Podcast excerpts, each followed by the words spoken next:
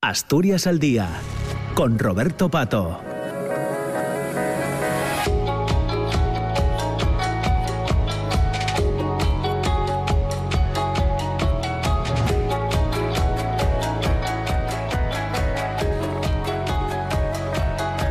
Hola, ¿qué tal? ¿Cómo está? Muy buenos días. Son las 9 de la mañana y un minuto. Bienvenidas, bienvenidos. Comienza Asturias al Día. Ya saben, el programa de opinión, de tertulia, de intercambio de ideas, de conversación, en definitiva, que tenemos cada mañana en la radio pública entre las 9 y las 10 y que, como ya bien saben todos ustedes, todos los oyentes de, de RPA, los viernes hacemos el programa desde la Junta General del Principado. Invitamos a representantes de todos los grupos que tienen presencia en la Cámara a opinar sobre cuestiones de actualidad con, con, nosotros.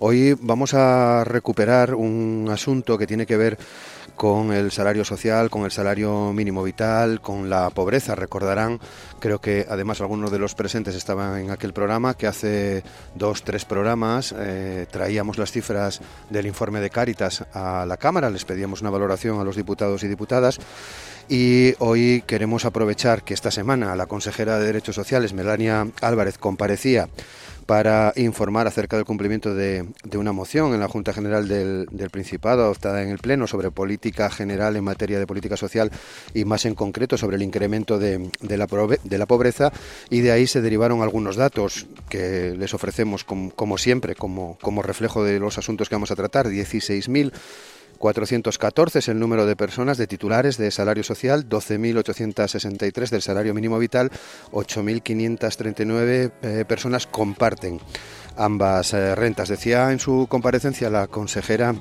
de Derechos Sociales que el Principado trabaja además junto con el SADEI en el diseño de un indicador de pobreza propio que se pueda eh, compartir con los agentes sociales y entidades del tercer sector y que permita consensuar y diseñar políticas eh, concretas. También se hablaba sobre la suficiencia de los recursos eh, humanos, entre otras cosas, para poder gestionar el salario social. Indicaba que existen ya dos programas de refuerzo alrededor de la gestión de esta medida, del salario eh, social básico, para mejorar y agilizar tanto la tramitación de nuevas solicitudes como la revisión de las ya existentes. Añadía además que la entrada en vigor del ingreso mínimo vital supuso una reorganización del conjunto del servicio que gestiona este salario social. Pues este es el punto de partida del programa. Esperamos también sacar eh, unos minutos en la última parte, ya más cerca de las 10, para pedir también hoy otra valoración, en este caso por las cifras que conocíamos también esta misma semana, y creo recordar que el pasado martes, eh, sobre el informe eh, de violencia machista en España, que ascendió en Asturias en 2021, son cifras globales del año 2021, a 535 eh, eh, mujeres, lo que representa un descenso del 14% respecto a las 622 contabilizadas en 2021. La mayor bajada entre las comunidades autónomas. Son los asuntos que hoy sometemos a la opinión de Ana González Cachero, que es diputada del Partido Socialista. Hola Ana, ¿qué tal? ¿Cómo estás? Buenos Hola, días. buenos días y gracias por invitarme a participar. Y recién, recién elegida secretaria de la agrupación de Mieres, ¿no? Pues sí, muchas Ayer gracias. por la tarde.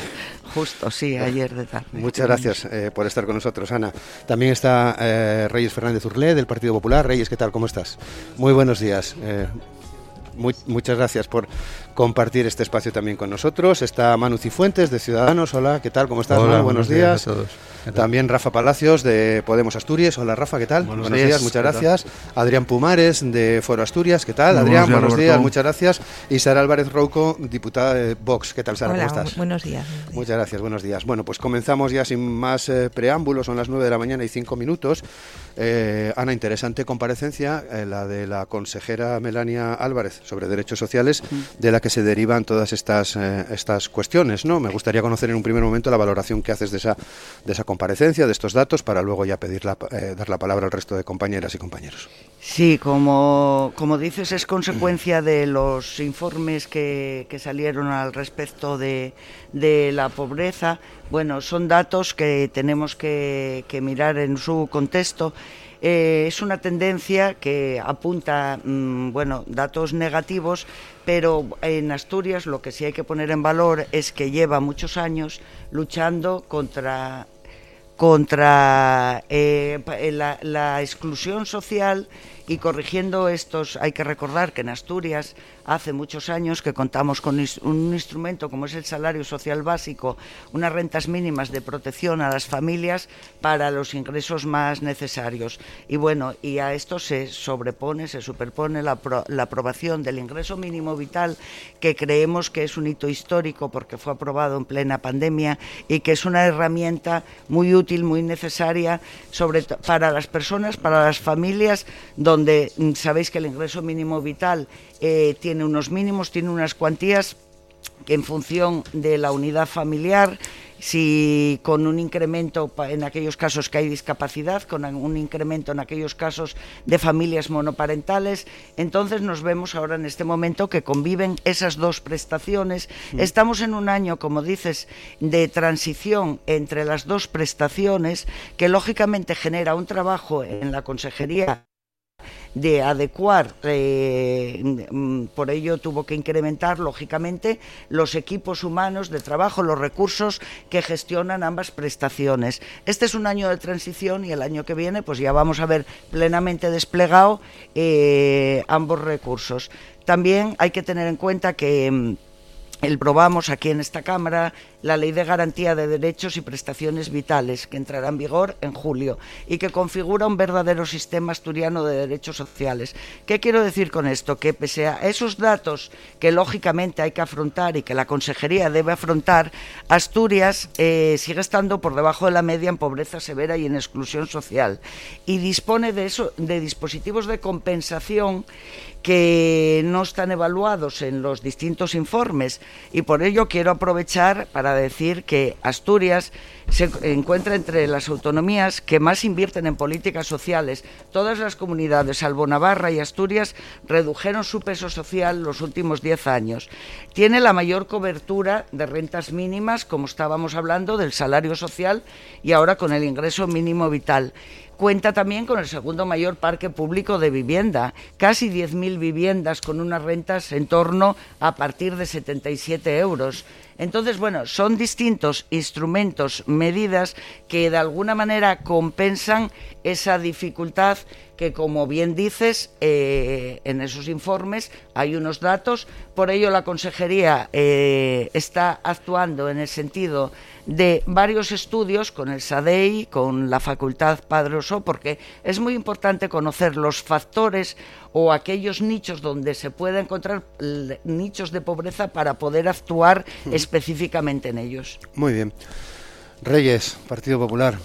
Sí, bueno, yo creo que la, comparecencia de la consejera esta, esta semana para mí fue escasa. Fue escasa porque eh, bueno, vino a dar unos, unos datos que obviamente pues, no, no son agradables. No podemos olvidar que hay más de 63.000 asturianos que están en el paro y por lo tanto estamos hablando también de, de, pues de, de casi 30.000 personas que perciben algún tipo de, prestación social. Desde el Partido Popular tenemos claro nuestro apoyo a este tipo de, de ayudas, pero nosotros concebimos estas ayudas de una forma puntual. ¿Por qué puntual? Bueno, pues porque entendemos que estas ayudas tienen que ser durante un periodo que ayuden a, soportar ¿no? la, asfixia económica y la asfixia social a la que nos está sometiendo los gobiernos socialistas, tanto a nivel de Asturias como a nivel nacional, porque nosotros, eh, el Partido Popular tiene muy claro que lo que hay que invertir es en políticas activas de empleo. Por lo tanto, estas ayudas tienen que ser eh, pues no vitales, sino de manera que en el tiempo puedan eh, prescindir de ellas porque hay una opción de empleo, hay unas, un mercado laboral laboral disponible para ayudar a las personas y las personas queremos ser libres. Yo siempre lo digo que tengo la ocasión. Las personas queremos trabajar, queremos tener un empleo, de manera que seamos libres, independientes y poder formar pues, bueno, pues nuestra propia familia y un futuro eh, con dignidad y sin que nadie nos diga cómo tenemos que hacer o pensar.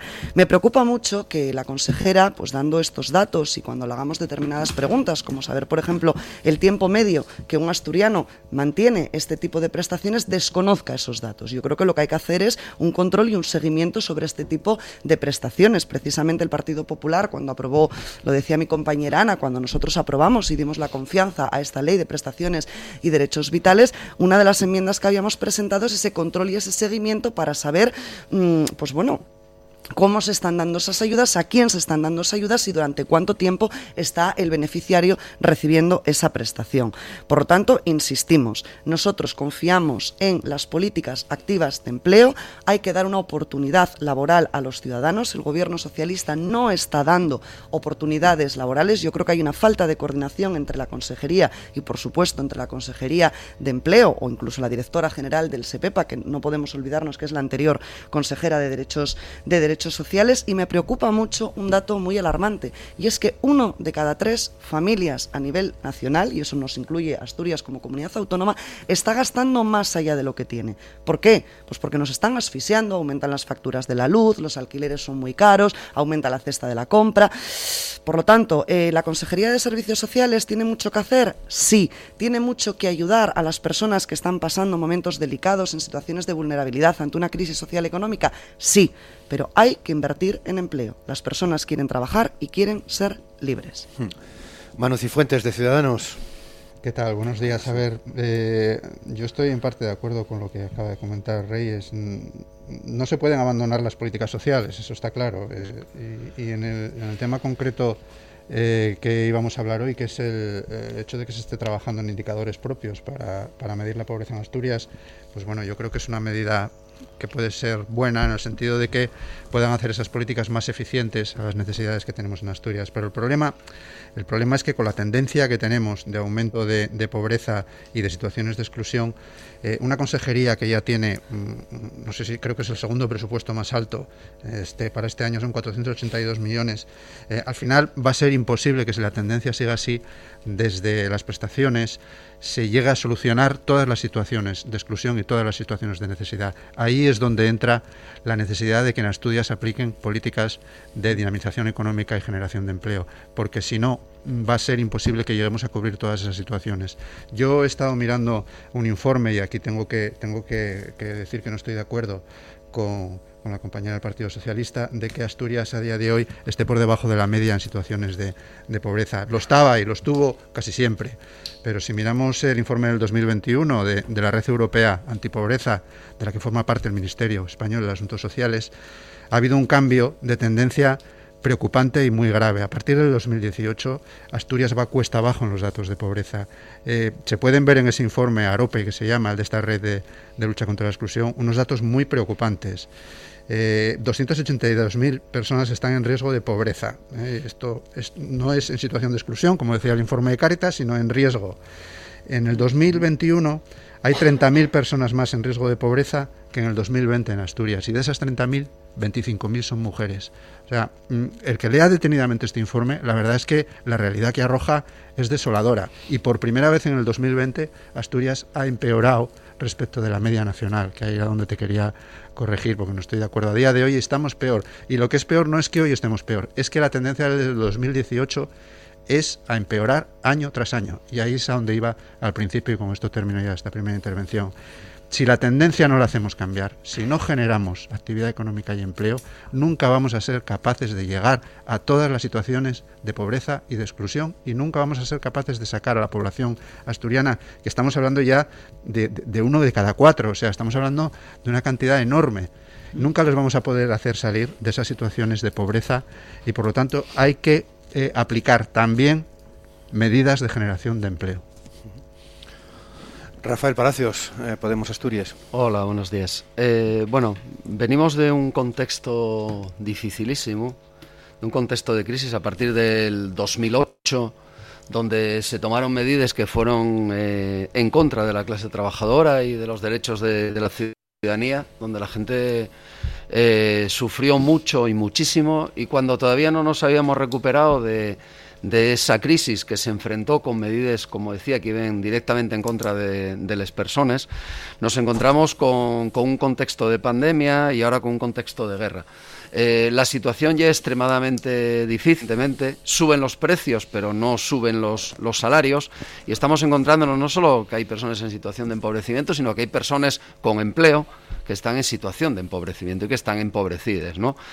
Entonces, eh, evidentemente, ante los datos que se ponen encima de la mesa, yo lo que tengo son datos consolidados del mes de febrero, donde hay variaciones eh, con, los datos con los que estamos trabajando, del ingreso mínimo vital, como una competencia los datos que tengo son pues los que se trasladaron, 12.863 personas. En el ámbito del salario social básico hay 16.604, pero hay casi mil personas en lista de espera. Igual que hay 8.524 personas esperando eh, que están cobrando una pensión no contributiva y hay 573 en lista de espera. Hay un tiempo medio de espera, tiempo medio de espera para poder ingresar en los mecanismos de protección que tiene en marcha el gobierno de Asturias de aproximadamente cuatro meses. Esa es la realidad y la realidad es que hay un contexto muy difícil en el cual tenemos que ver qué medidas están tomando. Yo creo que las medidas que tomó el gobierno estatal de coalición marcaron muy bien en esta crisis por donde iba, que era salvar a las personas en vez de salvar a, los bancos y destinar el esfuerzo y destinar los fondos a ayudar a las personas y poder, poder enfrentar esta crisis que ye como la que nunca hubo en la historia, porque este contexto de pandemia mundial nunca lo hubo, y ahora venimos con una guerra. Una guerra, como el otro día decíamos, donde en Ucrania paguen a la clase trabajadora ucraniana con muertos, pero que aquí las decisiones que se están tomando fuera de, Asturias, eh, con subida de precios, con inflación, con inversiones eh, que estamos pagando con el tema de combustibles, etcétera, etcétera, está pagando la clase trabajadora asturiana, europea y española. Por lo tanto, este contexto tan difícil necesita medidas importantes y eso es lo que estamos demandando, y con esto termino, estamos demandando hoy al gobierno de Asturias, que acompañe las medidas que se tomaron desde el gobierno estatal de coalición, estas medidas de, acompañamiento y fortalecimiento a las familias, con ayudas, eh, topando el precio del gas para que la luz sea eh, más asequible poder pagarla, subiendo el salario mínimo interprofesional, tomando medidas que para nosotros, como ya intentar topar de alguna forma el precio de los combustibles, que son medidas que ayuden a las familias, y lo que estamos pidiendo aquí ahora también que se ayude a las familias, también que se ayude a la, clase trabajadora. Y por eso estamos planteando, y volveremos a plantear una y otra vez, lo imprescindible en Asturias de, además de tener indicadores fiables, porque lo que no podemos hacer ya haciendo comparativas con indicadores y con datos que no se están eh, elaborando desde el Gobierno de Asturias para poder compararlos con desde el tercer sector, que muchas veces no coinciden, solo coinciden cuando son beneficiosos para el Gobierno de Asturias. Es decir, cuando los datos benefician al Gobierno, valen los datos del tercer sector, cuando los datos no benefician al Gobierno de Asturias, el tercer sector no calculó bien. ¿no? Está bien que se, que se busque indicadores eh, que se puedan comparar, y sobre todo y fundamentalmente queremos llamar y volver otra vez a llamar al gobierno de Asturias a poner encima de la mesa un gran pacto contra la pobreza en Asturias. Un gran pacto que llame a partidos políticos, a sindicatos, al tercer sector, a movimientos sociales y que nos sentemos y reflexionemos qué es lo que está pasando. Lo que no puede ser y que haya 30, 31.000 personas, más de 30.000 personas en Asturias, que están totalmente excluidas de todo, fuera de todo, que fracasaron todos los mecanismos. Y eso no puede pasar con 300.000 personas al borde de la exclusión social. Adrián Pumares, Foro Asturias. Sí, bueno, yo sí que hay una cosa que más allá de que sea conveniente que el gobierno del Principado de Asturias elabore también indicadores que permitan pues hacer mejor eh, la fotografía de la situación social que vive el Principado de Asturias, lo que no podemos es despreciar los datos que tenemos sobre la mesa ni, ni obviarlos, ¿no? Y, y, ya no marcan una foto fija, sino que lo que vienen marcando es una tendencia donde se están incrementando los niveles de pobreza año tras año y evidentemente se puede incrementar y va a haber que incrementar eh, el presupuesto destinado a política social, pero la situación ahí sigue y la tendencia se sigue incrementando. El, informe AROPE que, se presentó aquí en la Junta General en el año 2021 lo dice claro. Por primera vez, el Principado de Asturias supera la media nacional. La media nacional está en el 26%. El, el, informe AROPE está en, el, más o menos en el 27, 27,2 creo, creo recordar, de personas que se encuentran en pobreza por primera vez superamos a la media nacional. Y eso es un dato que, bueno, podemos buscar indicadores nuevos, pero, pero yo creo que, el informe AROPE siempre fue un indicador que se utilizó de referencia, siempre fue un indicador que no se utiliza exclusivamente en el Principado de Asturias, que es una red europea y que por tanto ese indicador hay que tenerlo muy en cuenta, sobre todo para que el gobierno del Principado de Asturias reflexione en qué está fallando. Reflexione en qué está fallando porque, repito, la tendencia es preocupante. La tendencia es preocupante cuando cada año hay más personas en riesgo de pobreza y en riesgo de exclusión. Recientemente también salió el informe FOESA, donde la, parece ser que bueno, la consejera con ese informe se sentía más cómoda. Bueno, ese informe también es demoledor. Lo que nos dice es que una de cada seis personas está en riesgo de exclusión. Una de cada seis personas es una barbaridad. O sea, es una barbaridad. Y evidentemente, pues si, si, si, se sigue incrementando el número de personas que se encuentran en riesgo de pobreza, que se encuentran en pobreza o que se, o, que se encuentran en exclusión, pues sí, pues va a haber que, que incrementar eh, las partidas destinadas a protección social. Pero eso por sí mismo no dice absolutamente nada. Lo que hay que precisamente es evitar que la curva se siga incrementando y que la tendencia siga este camino. Hay una cuestión también que me, que me preocupa especial, especialmente, que son además de los indicadores que se utilizan para medir la, pobreza, para medir la exclusión, los indicadores que se utilizan para marcar eh, las personas que, acceden a determinadas ayudas, a determinadas becas. ¿no? Se, utiliza el, el, IPREN. El IPREN, el, último año, se incrementó un 2,5%, pasó de, de 500 64,90 a 579,02. En este tiempo la inflación vemos los niveles que, tiene, que son niveles que no se han visto desde el año 85, que rondan ya los, dos dígitos, rondan el 10%. El salario mínimo interprofesional también ha, ha, ha tenido incrementos importantes. Hay que valorar, y el gobierno del Principado de Asturias y también el gobierno de España, tiene que valorar si actualmente el, el IPREN recoge eh, fielmente la, la, realidad socioeconómica o si, si, por el contrario, personas que no están pudiendo acceder a las ayudas, sin embargo, sí que están en, en riesgo severo de pobreza, en riesgo severo de, de, de exclusión en, en, ese sentido. Gracias, eh, Sara Álvarez Roco de Vox. Sí, sí eh, vamos a ver, la comparecencia de la consejera esta semana fue no fue acertada, fue un fracaso. ¿Y por qué? Porque dio datos, solo datos, no resultados. Y pensamos, ¿son buenos los resultados de estas políticas, de la aplicación de estas políticas? No. Aquí oímos al, ahora mismo al diputado de Podemos decir, ¿qué está pasando? Pues claramente, ¿qué está pasando? Pues que las políticas, las políticas que aplican la, los partidos de izquierdas son unas políticas fracasadas, son fallidas. ¿Y por qué? Porque desde Vox lo vemos que no van a la solución del problema, es decir, no van al, al empleo, no hacen empleo, no crean empleo, no crean riqueza y tampoco la dignidad de la persona. Eso es fundamental.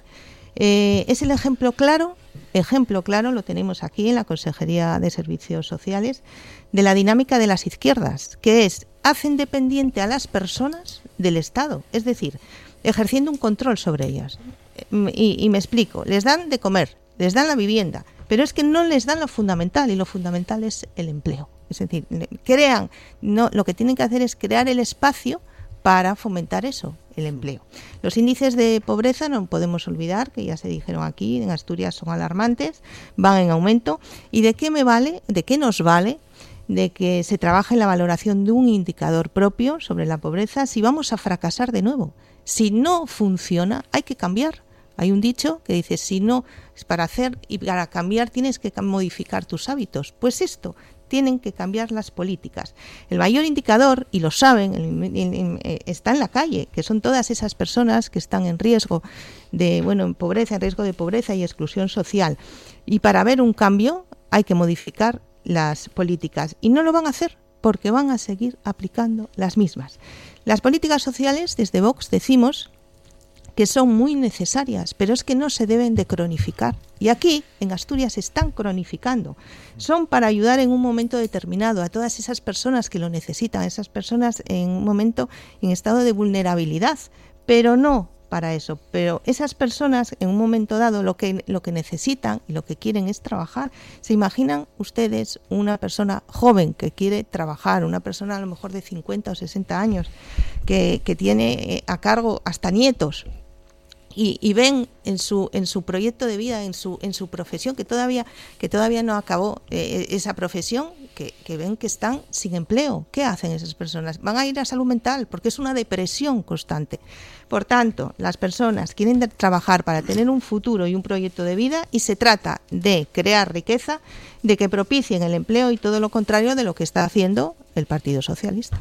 Bueno, 9 y 25, ya sabéis cómo va el programa. Ahora eh, te, están todos los micros ya abiertos. Me, me vais haciendo una señal para eh, ir dándos la palabra. De hecho, ya hay palabras pedidas, pero Ana. Ah, eh, gracias. Sí. Eh, bueno, mm, veo que se insiste mucho en las políticas activas de empleo.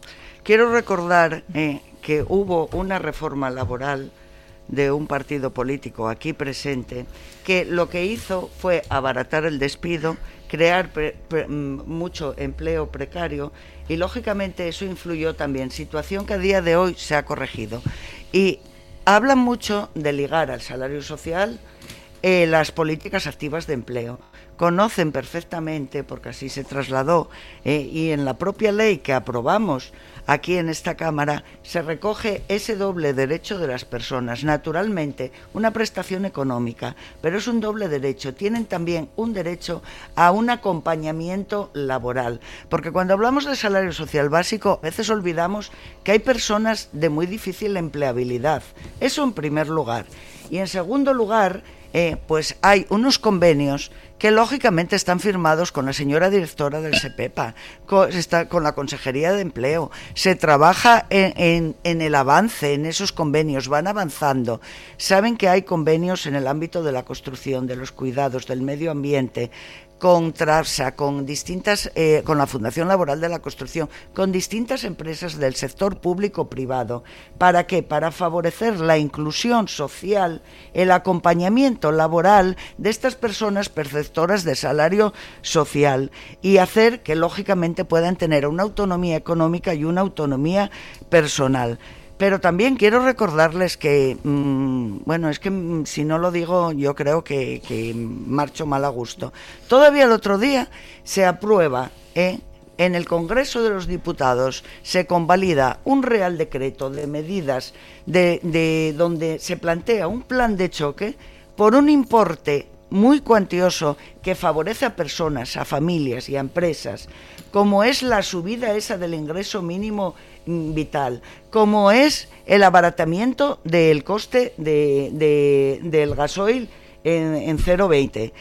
Una serie de medidas, eh, la, la incorporación de más de 600.000 familias, que casi 2 millones, al bono social eléctrico, y los partidos aquí presentes, bueno, no todos, salvo Podemos, ¿eh? no se alinearon en el no, sistemáticamente, siempre que se plantea una mejora laboral, que va a repercutir en las personas, en los trabajadores y en las familias, se alinean en el no. Entonces, bueno, señorías, un poco de coherencia, ¿eh?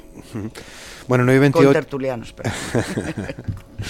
eh, son las 9 y 28. Hoy hay una comisión, ah, creo que comienza ahora, 9 y media, sobre eh, el RIDEA, el Real Instituto de Estudios Asturianos, y Adrián Pumares tiene que estar presente en esa, en esa comisión, así que te damos la palabra para que luego puedas acudir a, la misma, Adrián. De, manera muy, muy breve.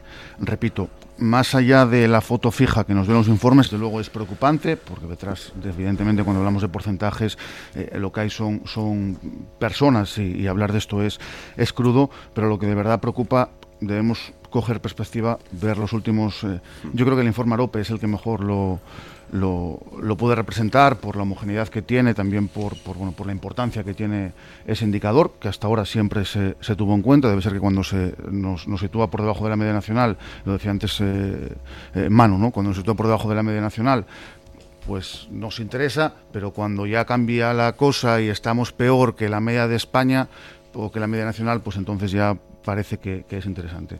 Eh, repito, mm, utilizar indicadores propios, si nos dan un reflejo más fiel, eh, no me parece mal, pero rechazar lo que hay porque no nos convenga o porque nos no nos permita continuar con, con, la propaganda y con el marketing sí que me parece eh, preocupante. ¿no? Y, y, la situación es, es, la que es, y repito, lo más preocupante, más allá de la situación dramática que marca la foto, la foto fija, es la tendencia y el incremento que se está produciendo en, en los niveles de pobreza y, y, en las personas que se encuentran en riesgo de exclusión. Muy bien, pues Adrián, muchas, muchas gracias. gracias. Muchas gracias. Hasta la próxima semana. Eh, feliz día. Y Reyes, desde el minuto 5 llevas pidiendo ya eh, el uso de, de, la palabra. Sí, gracias, Adelante. Roberto. Quería decir dos cosas. En primer lugar, bueno, eh, contestar un poco a, a la hipocresía ¿no? de, de, de, la izquierda y concretamente del Partido Socialista cuando hablamos de la reforma laboral. Es que la reforma laboral que ha sido elaborada por un gobierno del Partido Popular ha sido una reforma que ha salvado miles y miles de puestos de trabajo durante la pandemia del COVID de, la, del, del, COVID. Eh, recuerdo que el Partido Socialista y Podemos querían derogar la reforma laboral. Vino Europa y dijo, ¿estáis locos? Ni se os ocurra. Dentro del gobierno había una confrontación entre las propias ministras de Hacienda y de Economía, ¿eh? De si se derogaba o no. Al final, la reforma sigue porque la reforma ha salvado los ERTES y los seres de miles y miles de familias. Por lo tanto, no ha sido nada mala la reforma laboral del Partido Popular. Y por algo se mantiene. Europa lo ha dicho y ahí está. Eso por un lado. Y por otro quería hacer un análisis rápido de lo que está siendo el debate. Se han abierto muchísimos temas y yo creo que la claridad es que la gestión de la Consejería de Derechos Sociales y Bienestar no está pasando por su mejor momento. No está pasando por su mejor momento porque nos encontramos en una situación dejando más asturianos atrás. Por lo tanto, la gestión del Gobierno no está siendo eficaz y eficiente. Pero es que no es solo el informe AROPE, no es solo que hayan aumentado las colas del hambre, no es solo que la mitad de los desempleados, más de 36.000 eh, desempleados en Asturias, sean mujeres. No es que haya jóvenes que mm, por menos de entre los 18 y los 19 años estén al 100% desempleados en nuestra región es que estamos hablando de que hay un abandono total hacia muchos asturianos, sobre todo aquellos que se encuentran en una situación más vulnerable. Cuando estábamos diciendo de que una de cada tres familias gasta más de lo que mete en los bolsillos, esto lo que estamos hablando es de que están asfixiando a las familias, de que no se están bajando los impuestos, de que no se está creando el empleo y de que aumentan cada vez más las facturas y la cesta de la compra. Si no se promueve el empleo, Asturias se hará más pobre y así no va a prosperar ni una comunidad autónoma ni va a prosperar un país. Pero es que no solo eso, si hablamos de la nefasta gestión de la consejería, es que estamos hablando de la actual situación que hay en el sector de la discapacidad, la falta del desarrollo de una acción concertada que está dejando a una eh, incertidumbre a muchísimos usuarios, familias y trabajadores del sector de la discapacidad. Pero no nos olvidemos del factor de la vivienda. Es que, y muchas veces, ahí tengo que estar de acuerdo con lo que dice eh, el señor Palacios, mi compañero de, de Podemos, es que estamos hablando de que hay un retraso de 13 meses en el, ayuda al pago del alquiler. Por lo tanto, hay algo que no se está haciendo bien y hay algo que hay que mejorar. Y es un cambio de gobierno urgente en Asturias. Rafael Palacios. Yo, eh, como todos vivimos aquí y las personas que nos están escuchando, pues viven aquí también, eh, que parezca aquí de repente todo el mundo llegó como si hubiéramos caído de, Marte, porque es lo que nos faltaba ya, después de la guerra, el volcán, eh, la pandemia, solo falta que nos invadan los extraterrestres y parece que llegaron y están aquí en esta mesa, porque aquí no, se hace cargo nadie de nada.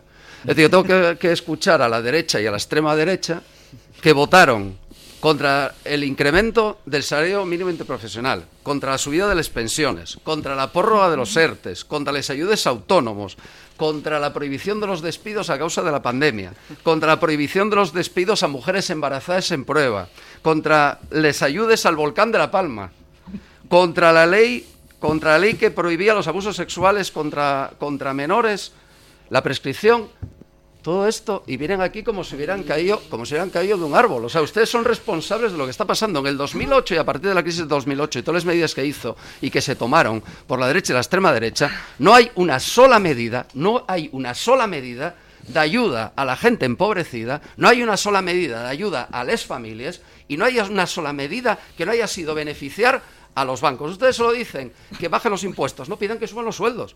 ¿Qué es lo que tienen que hacer? Porque cuando sube el salario, cuando se pretende subir el salario mínimo interprofesional, 15 euros, 15 euros, votan en contra. Cuando se pretende subir las pensiones públicas, votan en contra. Y la reforma laboral, y la reforma laboral Madre mía, menos mal que tenemos una ministra de Trabajo que se puso a resolver esto, porque ustedes son exterminadores del empleo. Entonces, lo que hay que poner encima de eso con claridad y como todos vivimos aquí, como sabemos las políticas que puso en marcha la derecha y la extrema derecha, durante más de 40 años que ustedes gobernaron aquí, durante más de 40 años, menos mal que ya murió el dictador, entonces sabemos cuáles son las consecuencias de todo lo que estuvimos viviendo. Que hay problemas en Asturias, por supuesto. Que hay que resolver esos problemas, por supuesto que los hay que resolver. Y hay que enfrentarlos con claridad.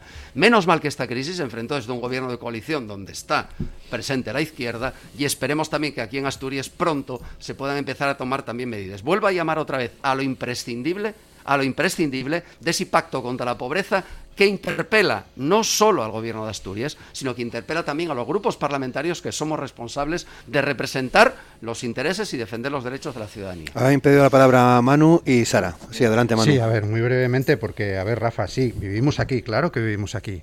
Eh, pero tú hablas de vivir aquí y de quién gobernó durante 40 años en España.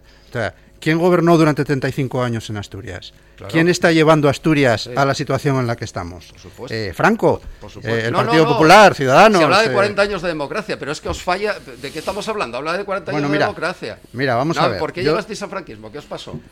Pero Yo prefiero hablar- cuando se habla de 40 años a todos os viene de la derecha Bueno. a la extrema derecha os viene la cabeza bien franco. Sí, no. Por favor, habla de 40 años. En breve volveremos, en breve volveremos a ser 75. extrema derecha en breve nosotros Manu, también. Vamos Sí. a ver. Adelante, Vamos a- Manu, Vamos sí. a hablar de Pero ¿por qué te vino la cabeza Franco? Yo no, Vamos no, a yo, no pre- yo no dije nada de Franco. Sí, hablaste de un dictador, no sé si te Ah, bueno, referías pero a un otro, dictador, bueno, no sé, claro. a Maduro, no sé. tú- tú bueno, sabrás, claro. yo prefiero hablar de vamos a hablar de Asturias. Termina, de Asturias sí, termina, ¿Quién ha llevado a Asturias a la situación en la que está? ¿Quién ha llevado a Asturias a la situación en la que está? Rápido, salta. ¿Quién está generando empleo en Asturias? ¿O quién está no generando empleo en Asturias? Eh, Pues ¿quién- los datos a quién dicen le lo gusta- contrario. ¿A quién le gusta hablar, eh, que yo ya lo he oído muchas veces, a pesar de que llevo poco tiempo en esta junta? ¿No decía de el señor Rajoy lo de los 20 eh, millones? bueno, nada, yo sí, Sí, me voy a sí, tomar sí, no, y Perdón, Ya sabéis que es un a programa de radio en directo y que pasan estas cosas, estas Sí, interpelaciones. sí, Pero sí. adelante. Yo voy a terminar adelante, muy brevemente, si me Manu, dejáis, sí. si me dejáis. Voy a terminar muy brevemente porque yo he oído muchas veces en, en esta junta el discurso de que eh, ya no sé cómo decirlo, eh, centro, derecha, extrema derecha, bueno, los que no somos de izquierdas, lo que queremos es que los ricos sean más ricos y que los pobres sean más pobres. Eso lo he tenido que oír ya unas cuantas veces en estos cuatro meses que llevo en esta junta. Bien. ¿Qué nos dice el, el INE, el informe del INE que confirma el desplome económico del Principado que se desveló eh, por la red contra la exclusión? Nos dice que Asturias lidera la desigualdad económica. La diferencia entre las rentas más altas y las más bajas se han agrandado, solo al nivel de Ceuta y Melilla. Entonces, eh, algo estáis haciendo mal. Algo estáis haciendo mal porque estáis consiguiendo aquello de lo que acusáis a los demás. Entonces, si, es que es el colmo ya. O sea, si vamos cuesta abajo desde 2018, si las cifras de pobreza y de exclusión no paran de crecer, y resulta que además estáis consiguiendo que la desigualdad económica sea cada vez mayor, y en Asturias los ricos sean cada vez más ricos y los pobres cada vez sean cada vez más pobres, pues no sé cómo podéis acusar de eso a los demás, porque lleváis 35 años gobernando aquí. Entonces, aquí no se le puede echar la culpa a nadie más de la situación de Asturias. Es que era algo que me faltaba por oír. ¿Mm? Sara, Bueno, pues, pues no sé qué casi no sé qué decir, tengo que decir muchas cosas, pero bueno, que nos acusen a nosotros de todo lo que está pasando en Asturias es que tiene vulgarmente como se dice tela. Es que es que eh, no, no hay palabras porque el, el tema el, el tema que me está contando ahora mismo que somos que somos bueno ultraderecha derecha que es lo que vivimos pero quién gobernó Asturias desde hace casi 40 años que Asturias está arruinada no hay empleo no hay empleo para los jóvenes. Pero hay pobreza y que venga ahora mismo la izquierda a decirnos que somos los causantes, la extrema derecha y la derecha, bueno, extrema derecha, porque vamos, ya miran para nosotros, porque es lo, lo, los titulares, extrema derecha. Pero bueno, los socialcomunistas que son los que están gobernando Asturias, están dejando Asturias en la ruina. Porque si no, no estaríamos hablando de este problema. ¿Y qué pasa? Que como sus políticas son un fracaso, así estamos. Voy a más, más. En el día 30 Sí, un de minutín, junio, Sara, el sí. día 30, sí, muy rápido, el día 30 de junio se presentó aquí y se aprobó aquí la ley de garantía de derechos y prestaciones vitales. Y Vox presentó unas enmiendas. Ninguna de las enmiendas que nosotros habíamos presentado, que estaban diciendo, no, eh, se decía que las ayudas sí, las ayudas sociales sí, pero siempre vinculadas a políticas de empleo. Ninguna fue aprobada por las izquierdas. Eso uno. Ayer escuchábamos al señor Barbón en un acto diciendo, bueno, es que estaba hablando yo. sí, es sí, que- vale. continúa, sí. que un acto que le pasaba la responsabilidad del crecimiento y el desarrollo a los empresarios. Esa, eso lo escuchamos ayer del señor Barbón. Es decir, pasa la responsabilidad a los empresarios. Por tanto, ¿qué es lo que está haciendo él? Él no está haciendo nada. Entonces, lo que hay que hacer es proponer y propiciar el- la riqueza para que tener empleo y para tener tejido empresarial. Y otra cosa, ya por último, me hace gracia y me hizo gracia en un pleno escuchar que las políticas sociales a unas personas que están aquí, que las políticas sociales, esas políticas eran cosa de izquierdas, pero qué convenio firmaron con ellos, qué contrato firmaron con las personas vulnerables para que esas políticas sean cuestión de izquierdas. Pues no, ¿por qué? ¿Qué les dan? Pobreza, les dan, no pagan, no pagan además, es que la gestión es pésima. Los jóvenes en el paro, el tercer sector lo tienen abandonado. Ana, Nada, decir que seguramente si gobernaran ellos exactamente no estaríamos hablando de este tema porque cuando los califican de sectores improductivos, a personas que gracias al salario social, y hay que recordar que muchas familias en Asturias, y gracias al salario social, han podido mantener una dignidad, ¿eh? gracias a una vivienda social, gracias a los recursos puestos en marcha por los gobiernos socialistas, claro que sí, por gobiernos progresistas, y durante 40 años, porque también no obvian... ¿eh? que, que no siempre gobernó el Partido Socialista, hubo dos gobiernos de derechas. Hay que ver cómo salieron y lo que hicieron. Absolutamente nada. Absolutamente nada, porque fueron incapaces de poner en marcha ni las consejerías ni organizar nada.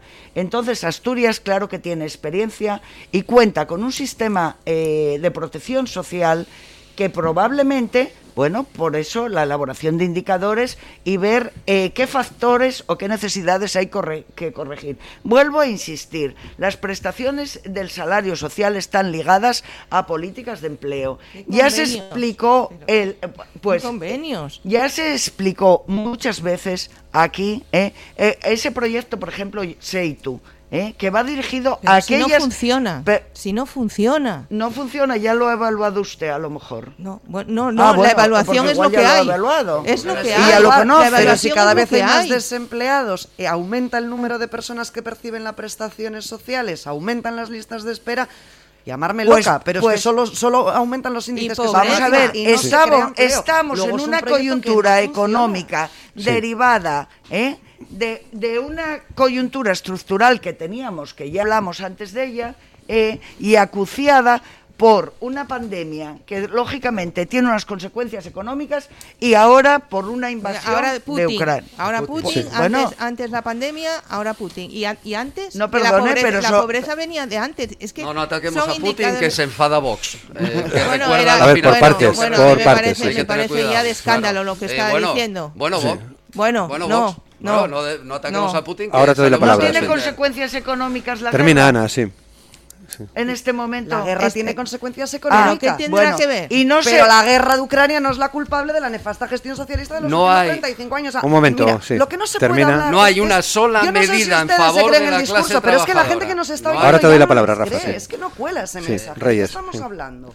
Bueno. Sí, es una tomadura de pelo Bien. constante. Ana, terminas el argumento, por favor. Eh, sí. Si no, quieres. Bueno, y- yo creo que, que nada, insistir en que, vuelvo a decir, díganle esto eh, a la gente que gracias a un salario social, eh, y que el salario social, claro que es puntual, vuelvo a decir, hay gente más empleable y otra que por, tiene unas dificultades personales de empleabilidad y va ligado eh, a esa inserción laboral donde lo que pedimos es un empleo no precario, un empleo de calidad y digno. Y por supuesto, Pónganse a ello, que gobiernan en España también. Sí. Las políticas y en ello estamos trabajando pese a ustedes. Bueno. Las políticas, ustedes. las políticas sociales no se pueden cronificar. Hay que ayudar en momentos puntuales, pero no puedes cronificar las políticas sociales nunca. Gracias, Sara.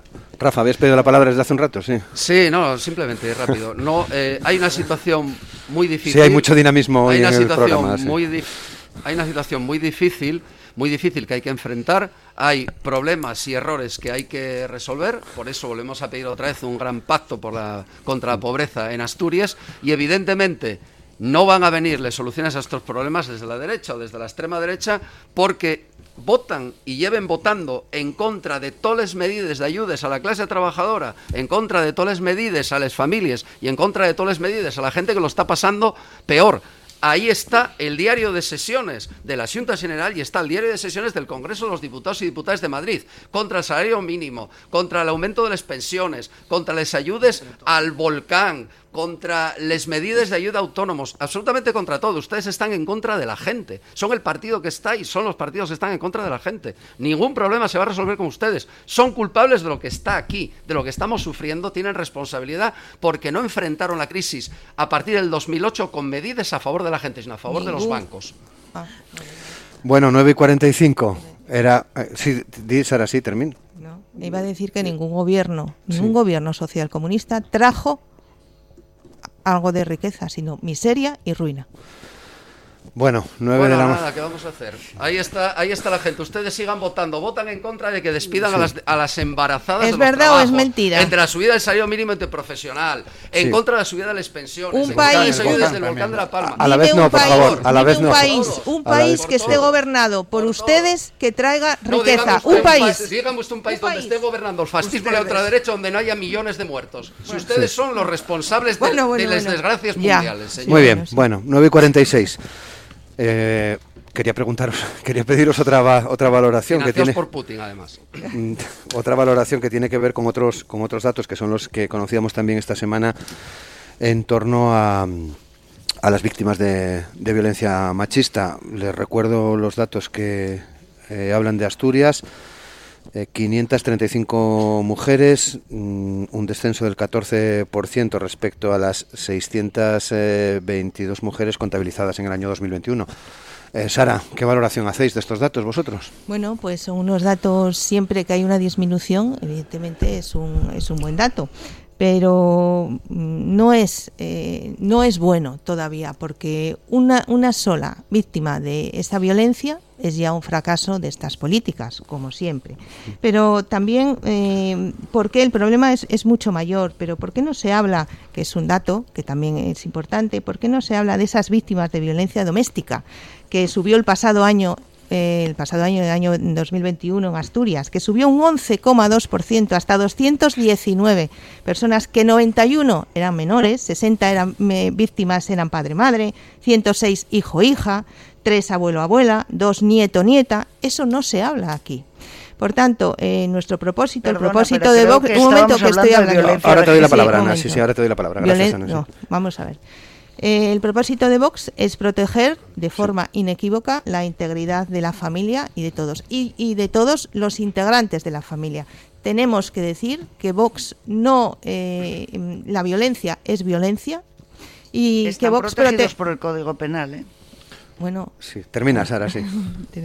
Bueno, porque la situación social de las personas, además, esto tiene mucho que ver con las políticas sociales y Vox protege a todas, a los miembros de las familias y la violencia es violencia. 9 y 48, Rafa. Bueno, y una buena noticia que desciendan eh, les cifres de, de mujeres víctimas de violencia de género en Asturias. Hay que ser conscientes también que los años 2020 y 2021 fueron anómalos. La pandemia y la restricción de la, de la movilidad supuso también que, que aumentara la violencia de control en el interior de los hogares, pero descendieron los asesinatos. ¿no? Por lo tanto, hay que ser prudentes con los datos, aunque sean buenos, porque estamos ante una realidad que sigue siendo uno de los principales problemas de vulneración sistemática de los derechos humanos que tenemos en todo el país. ¿no? Por eso es muy importante poner en valor el trabajo del Ministerio de Igualdad. Hay que blindar el pacto de Estado contra la violencia de género, hay que financiarlo en condiciones. Un acuerdo además del pacto de Estado al que se sumaron eh, todos los partidos eh, del Congreso, salvo Vox, y que además en representación de Unidas Podemos firmó la, nuestra coordinadora autonómica de, de Podemos Asturias, Sofía Castañón. ¿no? Parece que el pacto es una herramienta fundamental que tiene que desplegarse en la totalidad y que además va a complementarse con la próxima ley de libertad sexual que nos va a ayudar y que se va a ocupar de prevenir y, y luchar contra las violencias sexuales. ¿no? Y por último, yo creo que, que un asunto especialmente relevante, y termino, y que eh, toda la sociedad debemos, eh, tenemos que ser conscientes además de que la violencia contra las mujeres en la democracia no es tolerable, no tiene un pase y no puede, y no puede existir. ¿no? Por lo tanto, los partidos que la nieguen no son partidos democráticos y eso tenemos lo que tener bien claro. ¿no? Yo creo que hay que apostar por reforzar los instrumentos legales, por reforzar la financiación y sobre todo y fundamentalmente la concienciación de toda la sociedad ante lo que lle eh, un problema democrático gravísimo y muy profundo, ¿no? que es la violencia machista, que es la violencia de género, la violencia que, que se ejerce contra las mujeres.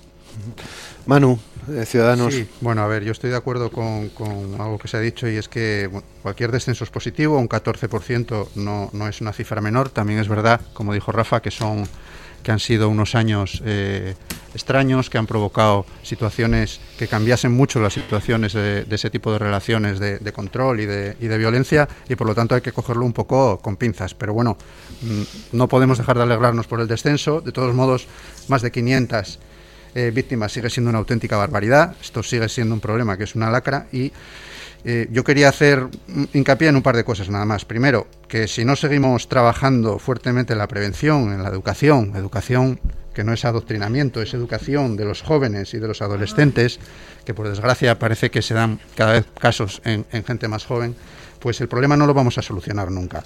Y luego yo también quería terminar con, con un comentario de reconocimiento. Comentario de reconocimiento eh, que, me viene más que nada por, aspectos que yo conozco por mi profesión y es el trabajo que hacen las fuerzas y cuerpos de seguridad, la experiencia que tienen ya desde, desde mucho antes de que se empezase a, instalar las brigadas de, familia, las UFAM. Eh, yo los he visto trabajar con las mujeres, la especialización que tienen, el trato que les dan. Eh, y me parece que es algo que hay que valorar y, y, que hay que tener en cuenta y que no siempre y que no siempre se hace. Luego por otro lado, hablando de Asturias concretamente, pues sí que me gustaría tener un recuerdo y un reconocimiento también para los centros de atención a, la mujer que tenemos en Asturias, algunos de los cuales, como es la Casa Malva de Gijón, se ha convertido en un auténtico referente a nivel incluso, incluso mundial. ¿no? Tiene, un, tiene un funcionamiento que yo también pude comprobar eh, trabajando en, violencia de género, coordinando durante todos estos procesos pues eh, eh, no solo ofreciéndole a la víctima todas las opciones que tiene, sino coordinando todos los recursos y los trabajos de profesionales y de, la policía, que me parece que también es digno de, reconocimiento. Reyes. Sí, bueno, estoy de acuerdo, ¿no? Que, es buena noticia que, que disminuya el número de, de, mujeres que sufren violencia, pero bueno, el éxito vendrá cuando ninguna mujer sufra ningún tipo de acoso, agresión o incluso el asesinato a cargos de, a manos de, de su pareja, ¿no?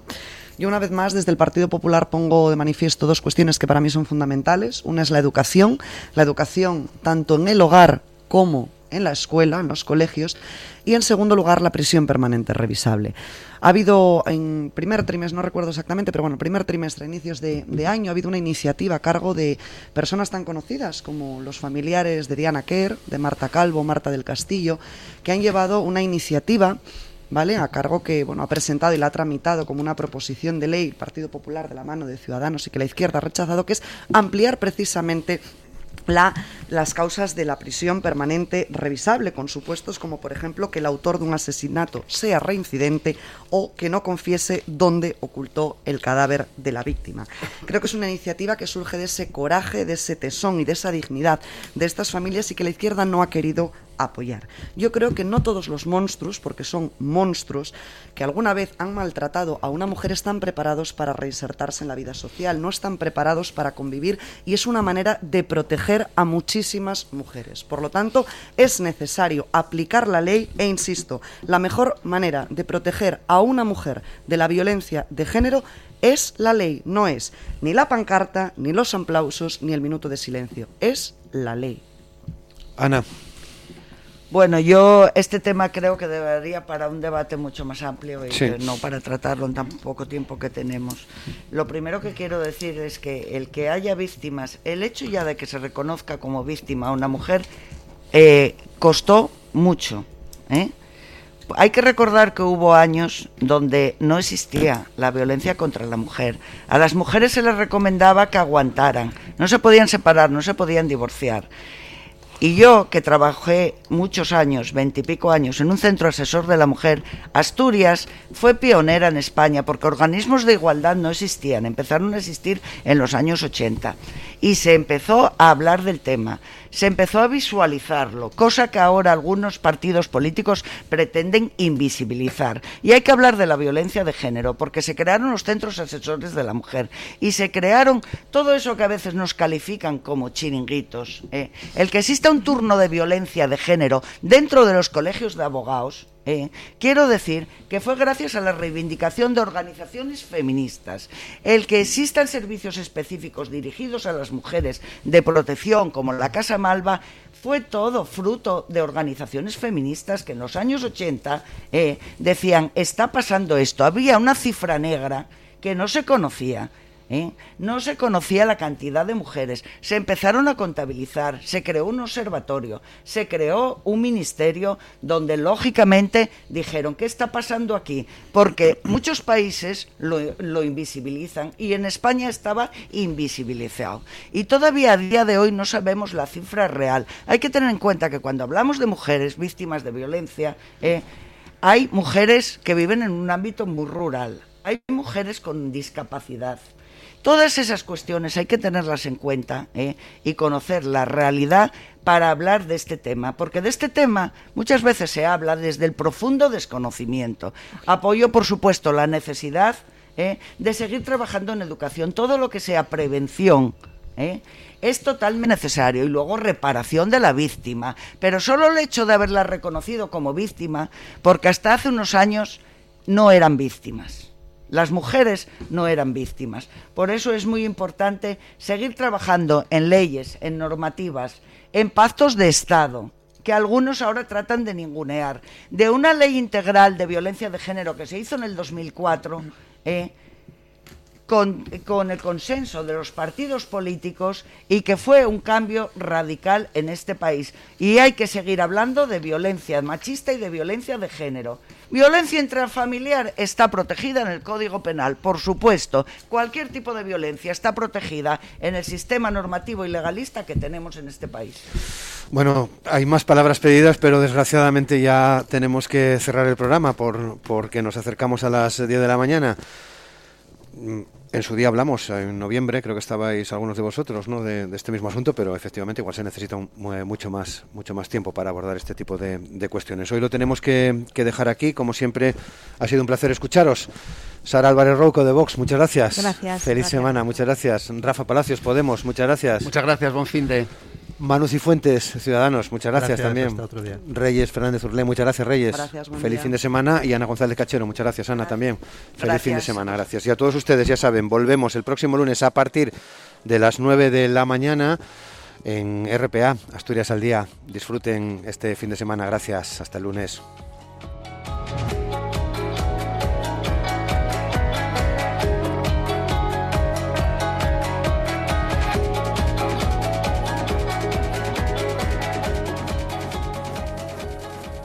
Estás escuchando, escuchando RPA, RPA, la radio autonómica de Asturias.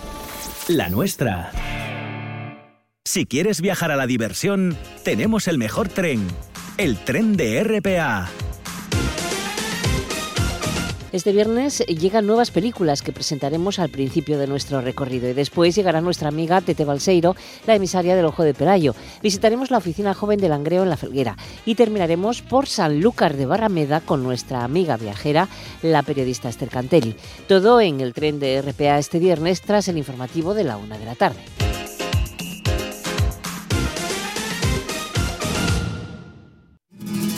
Si estás en Asturias y no encuentras tu onda, sintoniza con RPA.